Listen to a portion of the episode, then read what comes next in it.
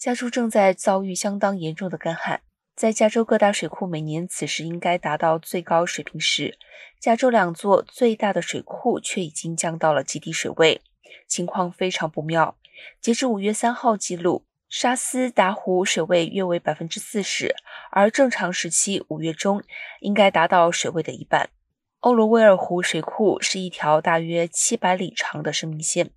并提供南加州用水储水量仅百分之五十五。这项最新的水库评估报告再次警告了加州与西部大部分地区即将迎来炎热和充满挑战的夏季。自从六月一号开始，南加州的数百万居民将会面临有史以来最严厉的用水限制。